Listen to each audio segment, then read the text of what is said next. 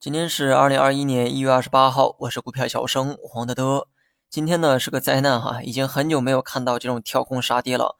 说实话，今天过得挺刺激，周边呢都在谈论市场暴跌的话题。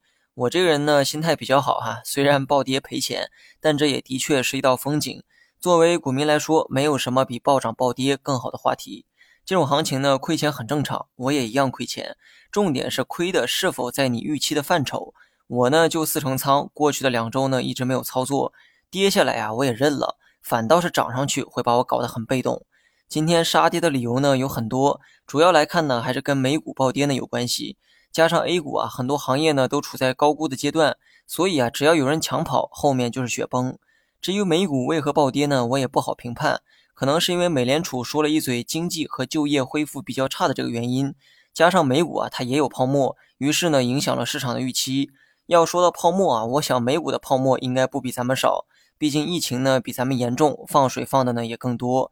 一个特斯拉的泡沫就吹了一千四百多倍。都说特斯拉的辉煌呢是这个上海工厂啊造就的，这句话呢我不否认哈，但公司的股价我看是大量印钞所成就的。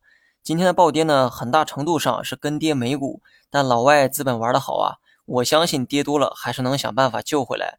我倒是希望 A 股啊能跟着美股。怕就怕他不跟了哈，走出独立行情。那么这样的话，我反倒是没底。毕竟人家风险偏好比较高，危难时刻敢放水，风险来了呢也能兜得住。当然我说的是大部分情况，咱们的这个货币政策啊完全不一样。我们呢压根儿不会让风险走到那一步，永远是提前防范、提前管控。